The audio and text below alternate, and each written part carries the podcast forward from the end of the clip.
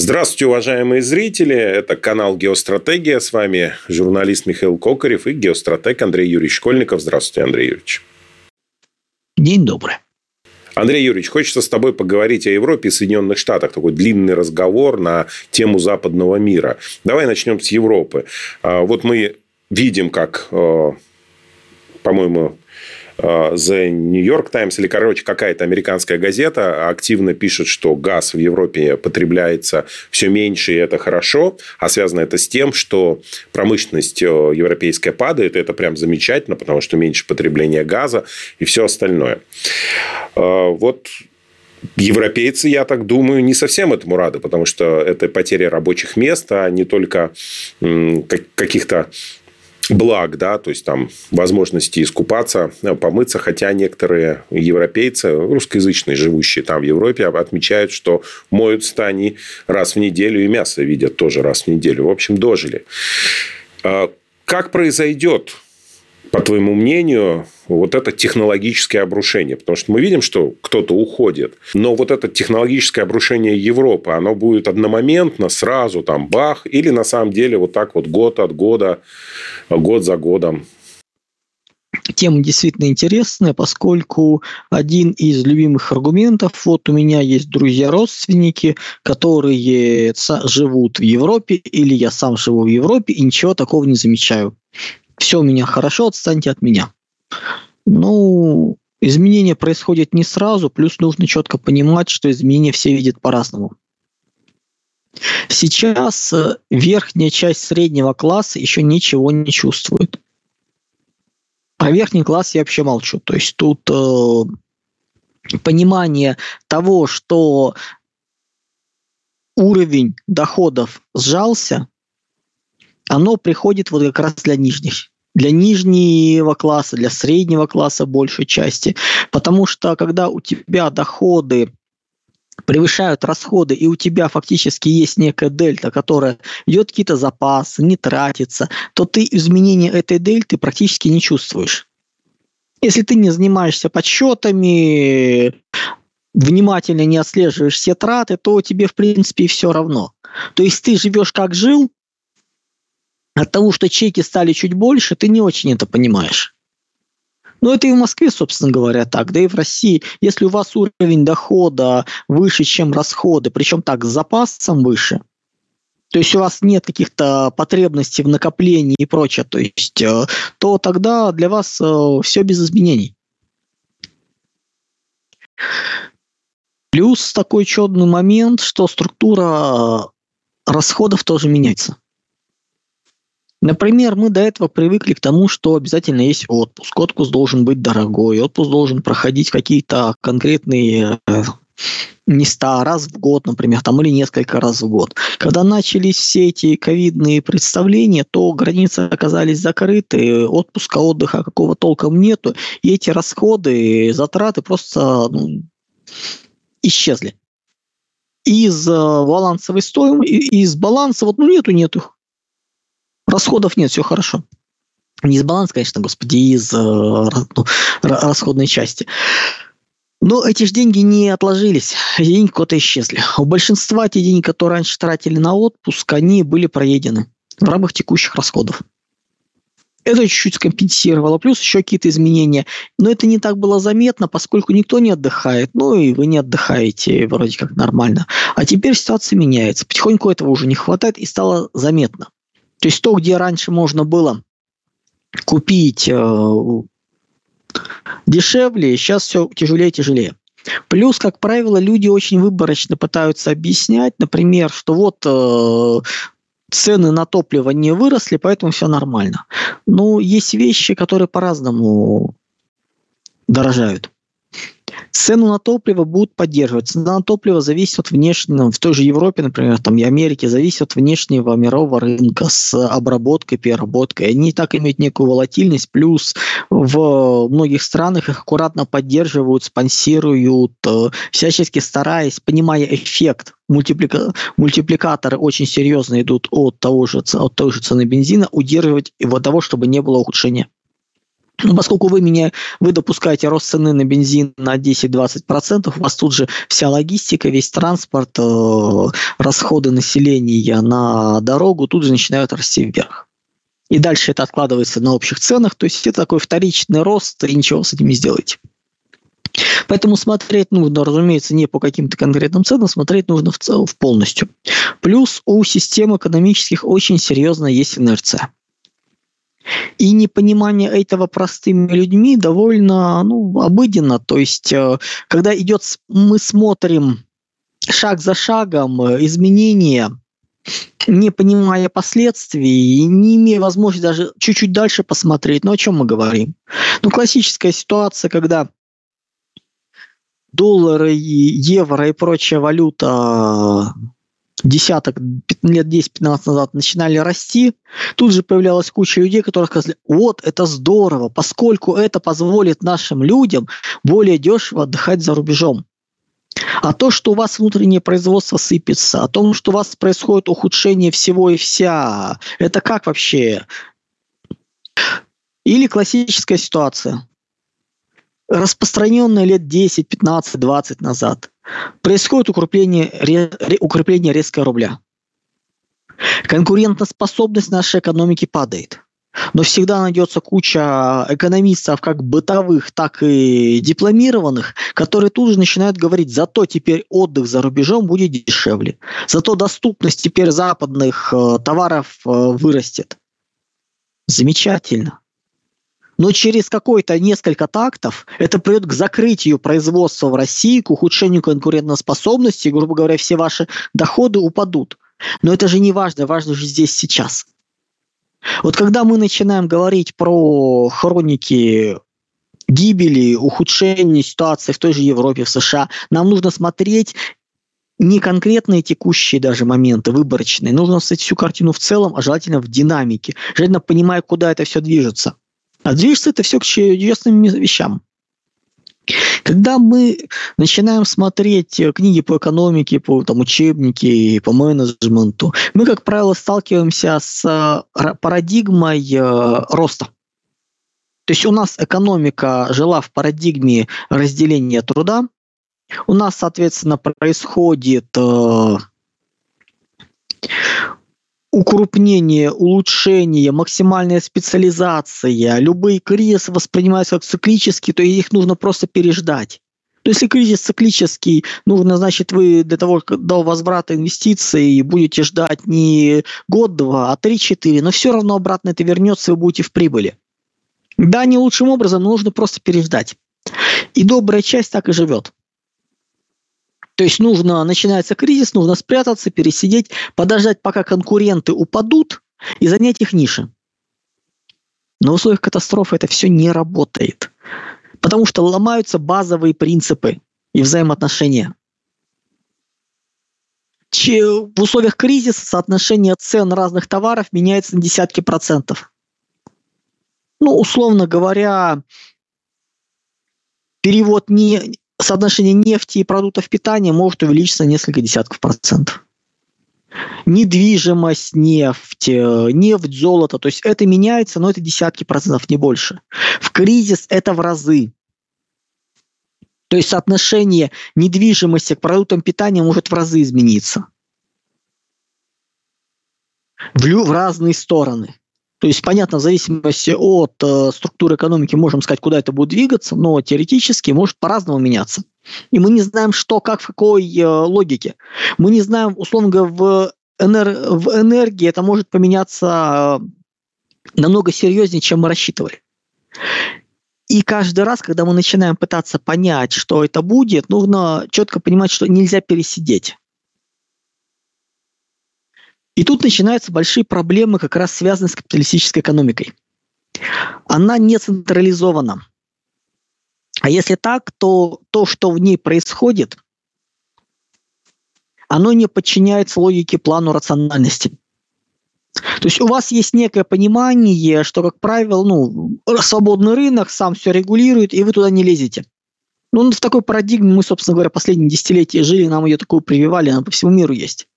А в реальности может оказаться, что в громадной длинной технологической цепочке вылетает какой-нибудь один элемент, и вся цепочка становится ненужной. Вот просто по щелчку. И нету. А вы о нем даже не вспомните. В свое время в Советском Союзе в 90-е годы это очень показательно было на примере научно-исследовательских институтов. Когда они вроде как нужны раз в несколько лет, на них, про них можно забыть, финансирование направлять, каждый живет на хозрасчете, каждый сам за себя, и в итоге они просто исчезали, банкротились, умирали. Когда про них вспоминали, выясняли, что уже ничего нету, что здание приватизировано, архивы все уничтожены, выкинуты на свалку и все. А дальше как? А как зарабатывать? И у нас нету ни э, проектирования, нету ни опытно-промышленного производства. Вот есть то, что уже сейчас работает, а нового ничего сделать не получается. А если какой-нибудь элемент комплектующего погибает, его производство? Ну, то есть был завод, э, вроде как не очень большой, не очень доходный, просто в рамках разделения, а, в рамках цепочки производства на, него не, на нем не формировалось большое количество прибыли. И у нас получается очень забавная ситуация, когда в рамках рыночной экономики ценность отдельных производств, даже отдельных отраслей вот субъективная, текущая, она может никак не быть не связанной с реальной ценностью этой отрасли предприятия для экономики в целом, для ее устойчивости. Вы можете считать, что данное конкретное предприятие является стратегическим, но на самом деле от его гибели ничего серьезного не произойдет. Есть несколько таких же. Можно заменить, можно воспроизвести по новой. А есть абсолютно незаметное предприятие, гибель которого ведет к тому, что у вас вылетают целые блоки и вы вынуждены искать по всему миру аналоги. А если мир закрыт, а если нету, что делать? Вот мы сейчас, собственно говоря, наблюдаем как раз в Европе чудный момент, когда это становится все очень хорошо видно.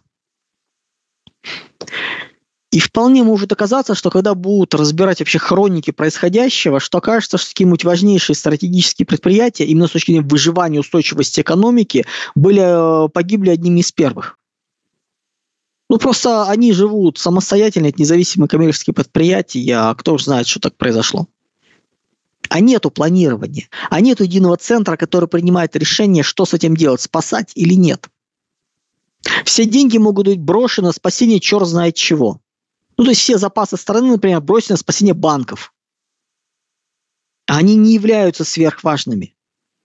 От того, что у вас умрет конкретный банк, в рамках экономики ничего не изменится система живет. А от того, что умерло конкретное предприятие, очень много чего может измениться. Могут быть целые технологические направления утеряны, потому что они были там локализованы и более нигде. Плюс э, рыночная экономика очень способствует образованию монополий. Причем не глобальные большие монополии. Речь идет о том, что на каждом переделе, на каждом этапе появляется свой маленький монополист или олигополия. И мы наблюдаем систему, что в условиях как раз вот э, катастрофических сценариев действуют правила абсолютно противоположные э, тому, чему учат в учебниках, э, написано на, в различных книгах по экономике, по менеджменту, на курсах MBA. Не нужна специализация. Для коллективного выживания нужно, выживание должно быть коллективным. То есть необходимы большие корпорации, корпорации отрасли, которые полностью берут на себя ответственность за все происходящее и тянут его. Или госплан. Чудный, понятный, красивый, чтобы решения принимались совместно, исходя из ценностей и интересов страны. Чтобы любые попытки рассуждать об аутсорсинге, выделении чего-то сразу резались всегда нужно искать альтернатива. В рамках парадигмы общего роста, разделения труда, получение продукции за границей является абсолютно приемлемым. В условиях парадигмы разрушения мира, локализации, регионализации ничего подобного быть не нужно. Максимальный контроль всего и вся.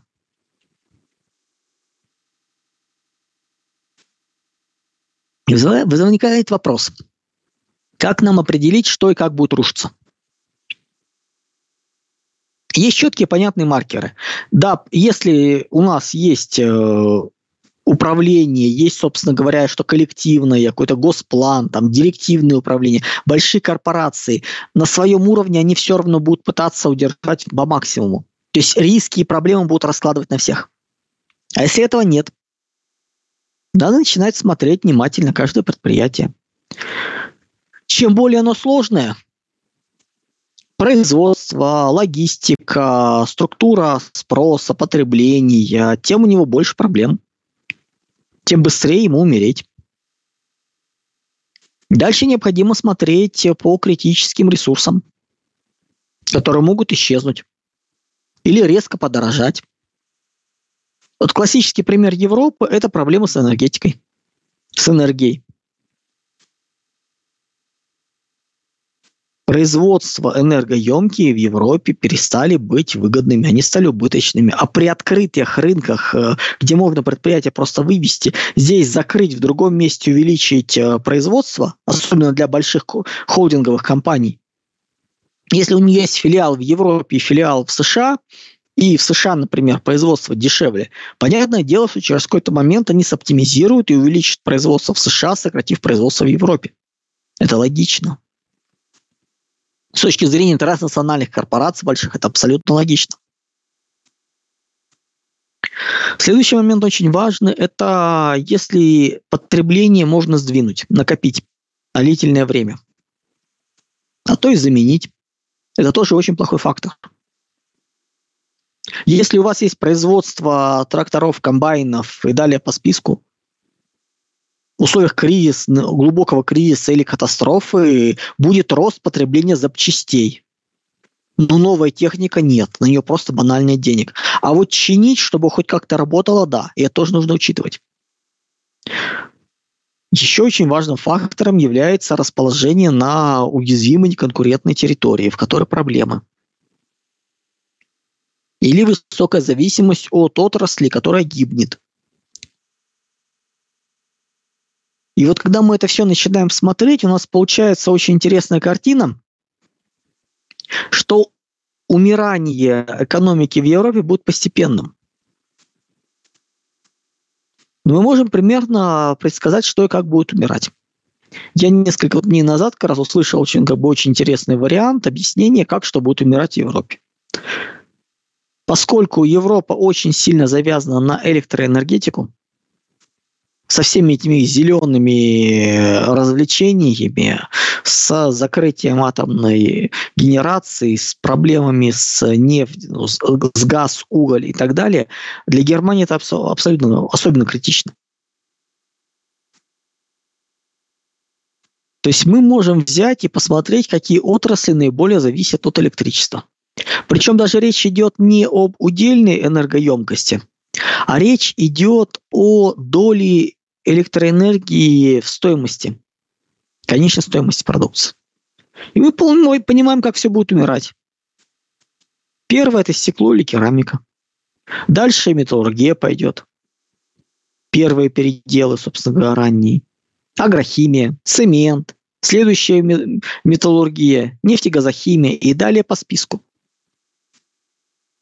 Вот так оно и умирает, так оно выводится. Потому что с точки зрения рыночной экономики производство на данной территории перестало быть выгодным, его нужно переносить. Если мы посмотрим статистику Европы, особенно Германии, она очень интересна. Происходит падение тяжелой промышленности, оставшейся промышленности. Ее продолжают выводить. Но происходит рост э, сферы услуг.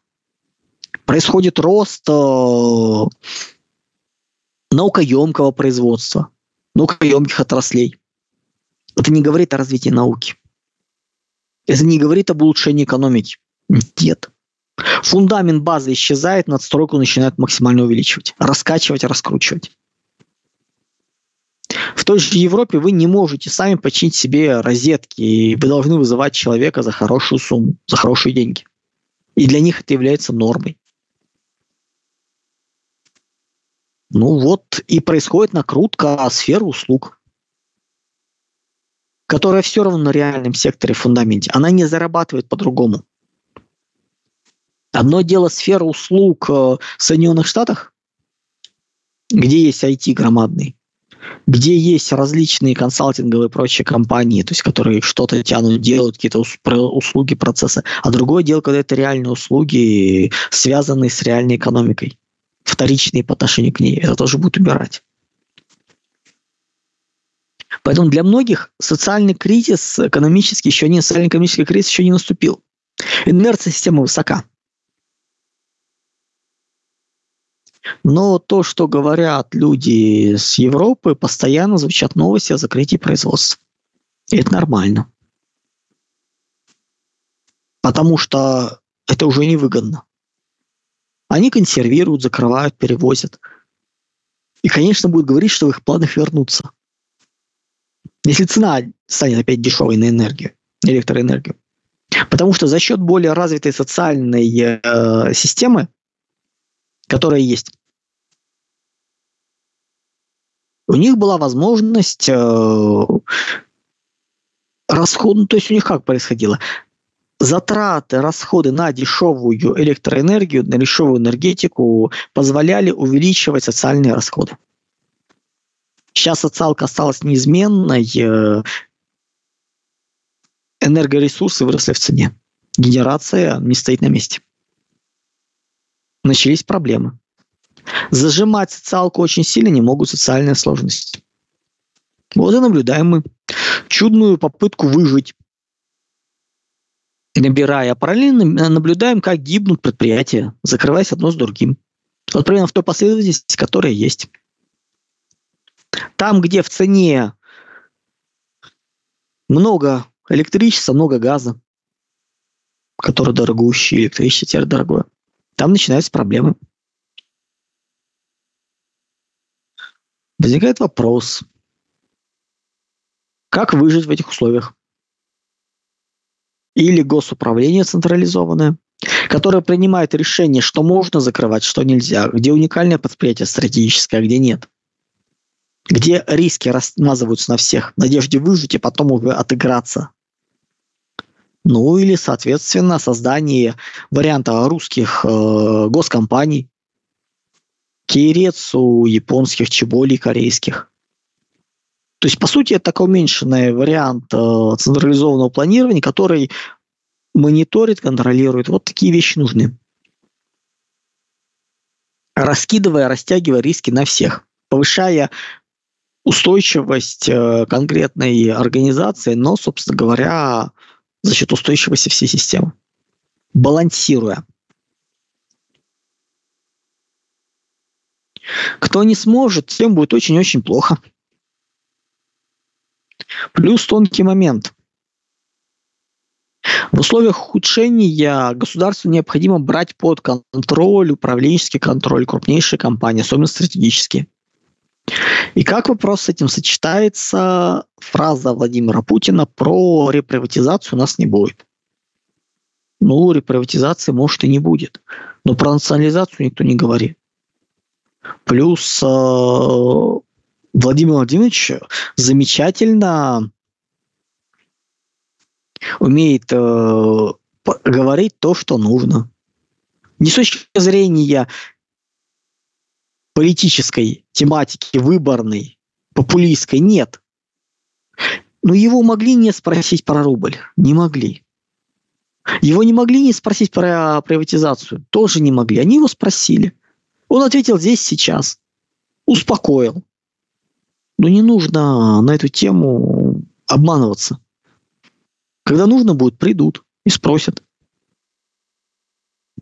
Плюс необходимо же, национализация – это не цель сама по себе. Это задача, которая нужно решить, прикладная. Если решение об достижении цели возможно без приватизации, а при интеграции в контур управления государства, это будет сделано. Не больше и не меньше. Если нам не нужно это все забирать, то есть у государства нет должного количества управленцев, которые смогут всем этим управлять, всем этим заниматься. Зачем, если есть люди обученные, готовые способные? Да, придется поработать без, без особой прибыли. Но что делать?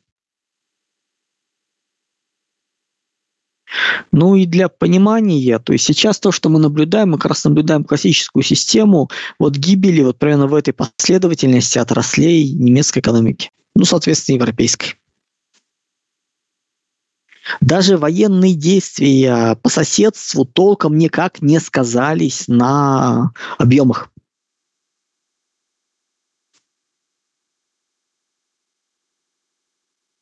Мы понимаем, что ВПК является очень хорошим э, флагманом, по сути, мультипликатором для роста. Я в прошлый раз, по-моему, рассказывал, что ВПК США до сих пор не запущен. В Европе все еще хуже. Есть компания Rheinmetall, которой мы много чего слышали в связи с танками, с кучей другой техники. То есть, по сути, это один из флагманов европейского ВПК. За время проведения операции его выручка выросла в три раза.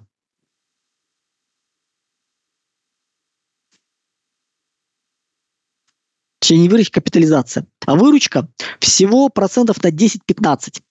То есть стоимость акций в три раза выросла, а показатели финансовые 10-15%. Э, потому что все ждут, что будет продолжение, потому что портфель заказов забит но они не могут увеличить. Примерно такая картина сейчас в России, когда у нас вроде бы происходит падение автомобильной от промышленности, многих еще отраслей, связанных в жесткой связке с Западом, которые были. Но при этом происходит рост и обрабатывающего производства и много еще чего, потому что ниши освободились, вариантов стало больше. А в Европе ничего нету. В Европе вырос, объем э, Рейнметал по выручке вернулся на доковидный уровень. И все. Вот они что вернули. То есть ни о чем большем речи не идет.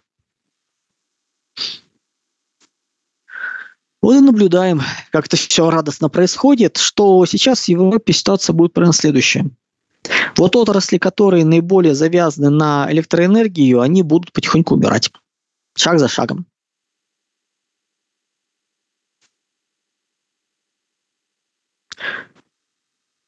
Дальше государство будет из последних сил поддерживать социальную структуру, датировать, помогать, набирать это все в долг. Но когда не сможет, начнет сыпаться. Массово и весело. Вот такие у нас чудные дела. Поэтому, когда видите, что начался, началось именно в Европе падение уже компании из нефтегазохимии, ну, значит, нужно бежать уже точно. То есть уже все, что выше, все ободрали и ничего сделать не смогли. Ну, такие дела.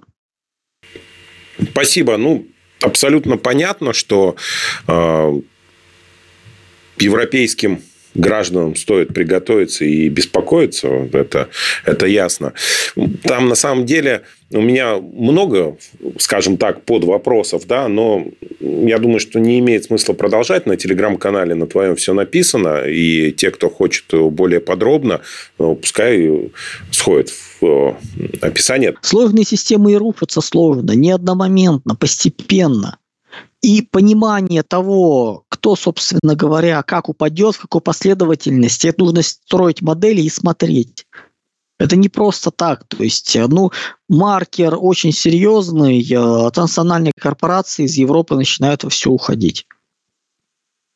Да, были у нас прогнозы на кофейной гуще о том, что Фининтерн переезжает, то бишь кластер национальных корпораций переедет в Германию – ждем. Наверное, защищают. Наверное, Сорос не относится к транснациональным корпорациям, и то, что он решил удрать от Евро, из Европы, это никак не связано. Наоборот, он их боится и убегает, чтобы, не дай бог, не поймали. Ну, рассыпается не быстро, не моментально. У нас то же самое происходило в 90-е годы. Шаг за шагом. Поэтому смотрим, наблюдаем очень аккуратно. Но вот то, что ничего не запущено, то, что вместо производства как раз э, энергоемкого начинают э, запускать еще более увеличивать сферу услуг, ну, друзья, ну о чем мы говорим? Давай перейдем к Соединенным Штатам, так, обзорненько. Тут у нас, значит, потихонечку приближаются выборы. Уже со стороны республиканцев несколько товарищей э, с разными лозунгами выступают. От Десантиса, Трампа там, да, и так далее. Со стороны, естественно, демократов тоже выступают. Вот. И, ну, в любом случае, как предполагается, Байден собирается идти на выборы. И Байден такой молодой, юный.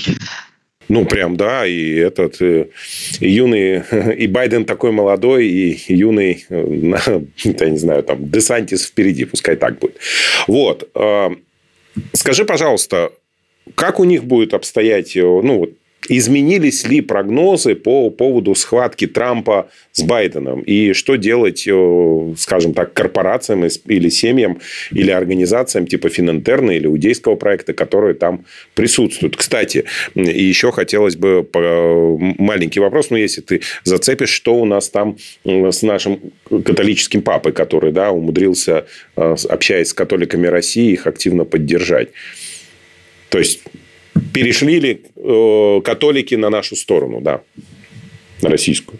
Ну, по поводу, соответственно, будущего ничего по Америке не меняется, как уже было много рассказано. Трамп неприемлем для большей части элиты, поскольку он является олицетворением попытки спасти мир Пакс Американо за счет обрубания транснациональных корпораций спасения ядра, то бишь Америки.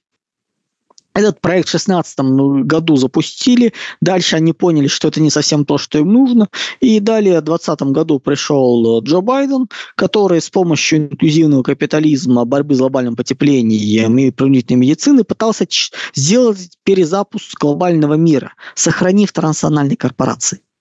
Ни тот, ни другой вариант не прошли, ну и, собственно говоря, время потеряно, то есть теперь уже запустить проект Трампа не получится, Поэтому, ну, напакостить он еще может.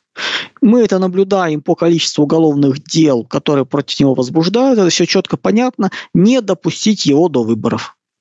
Судебные власти являются инструментом элиты, поэтому тут как бы вариантов никаких особо нет. То есть тут понятно, что происходит. Игра идет с жуликами, игра идет с людьми, которые сами устанавливают и меняют правила игры, поэтому ну, очень, очень маловероятно, что Трампу позволят проскочить. Не для этого это все придумывали, чтобы он ну, прошел дальше. Андрей Юрьевич, а здесь, ну, извини, что перебью, здесь такой вопрос. А Трамп-то понимает сам, что именно а, в эту сторону движется? Я к чему дальше, да? Будет ли, если он понимает, готов ли он уступить, ну, допустим, там, Десантису? Но его к этому подведут. Пока он хочет проскочить, пока он хочет попробовать сам, он обижен, он готов э, воевать, готов вернуться. Но в перспективах у него особо нету. Его прокатили два раза Верховный суд. То бишь консерваторы большинство, а плод элит, ну вот так. Ну, сейчас будет в следующий раз. Все эти чудные э, псевдоуголовные дела ни о чем на самом деле. Они же не, не из пустого места появляются. Они то фантазируются, придумываются. Так что не пройдет. Наблюдаем, смотрим, как это все будет происходить. Надеемся, будет весело. Главное, чтобы нас-то все не трогало. Но по-хорошему, если в 2020 году очень важна была роль и влияние и банкирско-совсических семей, это часть иудейского проекта, было большое влияние э, Ватикана, но если мы посмотрим прямых назначенцев Трампа, там их больше двух десятков, там нет васпов. Там одни католики и евреи в разных, называется, ипостасиях, ну вот так. И это был проект, собственно говоря, то есть это было переключение с одного некризисного проекта на другой в попытке добиться результата. Сейчас результата нет, продуктивного, конструктивного предложения тоже нет, ну поэтому могут мечтать, могут хотеть что-нибудь сделать, но не более. По поводу папы, Ватикана. Папа играет свою игру. Нужно не забывать, что Папа Римский э, – это такое двуединая роль. С одной стороны, это политик, глава сетевой державы, борющийся за ресурсы, внимание, охват и прочее.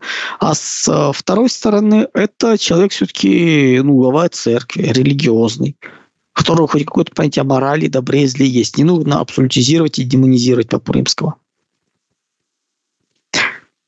Поэтому, будучи в одной из стратегических поз, он решил э,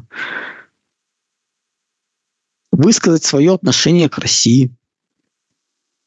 По-хорошему понимая, что спасти Европу, Западную Европу от нашествия нее варваров, кроме России никто не сможет. Конечно, он будет пытаться встроиться. Для них вообще характерно пытаться встроиться в систему. А как же схватка Фининтерна и иудейского проекта? А, они здесь э, разошлись на самом деле в Соединенных Штатах? Или иудейский проект окончательно потерял свою силу, и Фининтерн набирает оборот? Да нет, ну никакого там схватки нету даже близко. Я надеюсь, никто еще не додумался рассказывать, как э, евреи борются с транснациональными корпорациями. Это даже не пчелы против меда, это что-то будет фееричное по степени бреда. Но если мы говорим об иудейском проекте, все-таки иудеизированные э, направления, там три основные большие фракции и по влиянию, по значимости. Первое – это у нас э, банкирские семьи, два-три десятка. Ну, там за каждый из них активов стоит на 1-2 триллиона, может больше. Собственно говоря, они в нейтральной позиции, им на все происходящее, а наплевать им главное, чтобы инфраструктура расчетов международная, долговая, кредитная осталась. Даже если она другая, будет им без разницы. Второй момент, вторая фракция – это люди ну, иудейского проекта, входящие в Финтерн, молодые деньги. Да, для них, конечно, Россия инфернальное зло. Ну и третье – государство Израиль. Во всем его великолепии и бессмысленности, и беспощадности. Так что вот такие дела. Никакой борьбе я бы не говорил. Есть расхождение интересов, есть понимание, что интересы Фининтерна требуют сохранения всей существующей системы всех накопленных долгов, интересы банкирско-ростовщических домов Бабурги, Барухи, Шифы, Лазары, Питгеймеры, Ротшильды и прочие семьи настроены на то, чтобы сохранить инфраструктуру или отстроить заново. Им без разницы, будет ли это ФРС называться или банк БРИКС, если они смогут заложить в него основы своего существования. Вот и все. Поэтому не надо говорить о борьбе иудейского проекта и Фининтерна, они все лишь разошлись во взглядах. Одни пытаются спасти все имеющееся во что бы то ни стало, вторые, в принципе, готовы к тому, что это все очень серьезно сократится, и, и дальше они будут пытаться, ну, как бы, играть уже первую скрипку. Ну, на самом деле мы об Израиле, наверное, поговорим несколько в другой раз. Это уже выходит за рамки программы. Но, в общем-то, ситуация понятна. А, единственный вопрос, который я еще хотел задать, э, связанный с Соединенными Штатами, да, находясь по теме. Андрей Юрьевич, э, скажи, пожалуйста, а вот финансовая составляющая в Соединенных Штатах, она до сих пор удерживает так серьезное лидерство? Или на самом деле все потихонечку катится уже в тартарары?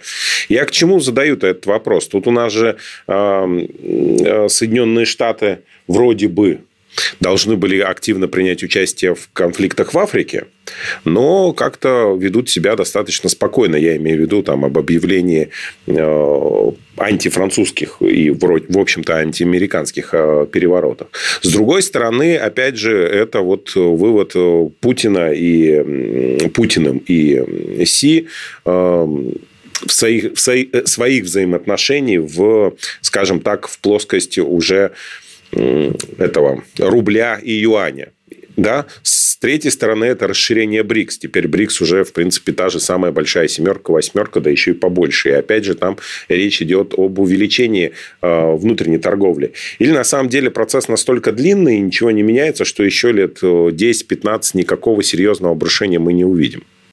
Нет, повышение будет. Оно на самом деле очень, э, как бы прогноз 24-25 год туда на стык по социально-экономической катастрофе в Европе никто не отменял. То есть ухудшение идет, идет, идет. То есть если им удастся что-то вытащить, э, удержать, будем смотреть. Но пока как бы э, настолько вменяемого для изменения они, конечно, не делают.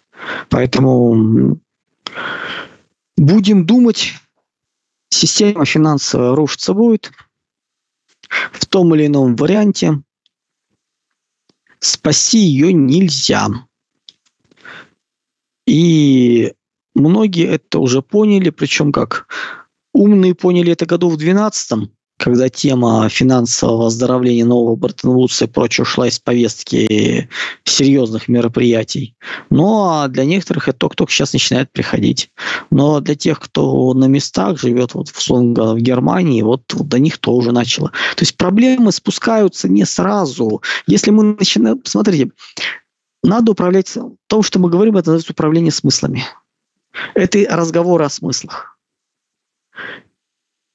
мы не смотрим по фактам, не пытаемся найти какие-то, кто что говорился, кто сказал правду, кто соврал и прочее. Мы пытаемся посмотреть, э, какие есть варианты логики.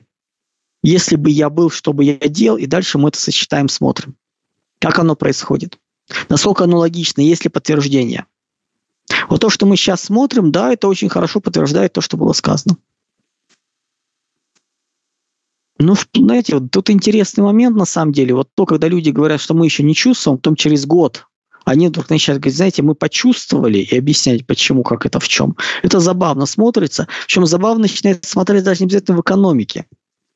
Тут многие обратили внимание, что та концепция формирование территории э, в Северном Причерноморье, о которой мы говорили, то есть, условно говоря, там ряд областей э, Новороссии, дальше дикие земли, там все территори- дикие земли, серые территории, дальше Галиция, у всех у них три разных судьбы, которые были сказаны мной еще полтора года назад, когда все это началось, что к этому идет. Оно сейчас начало приходить.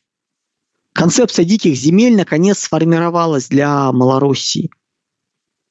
О нем начали говорить люди, ну, широко известные, с большой аудиторией, именно по причине того, что они говорят понятные вещи, которые стали проявлены.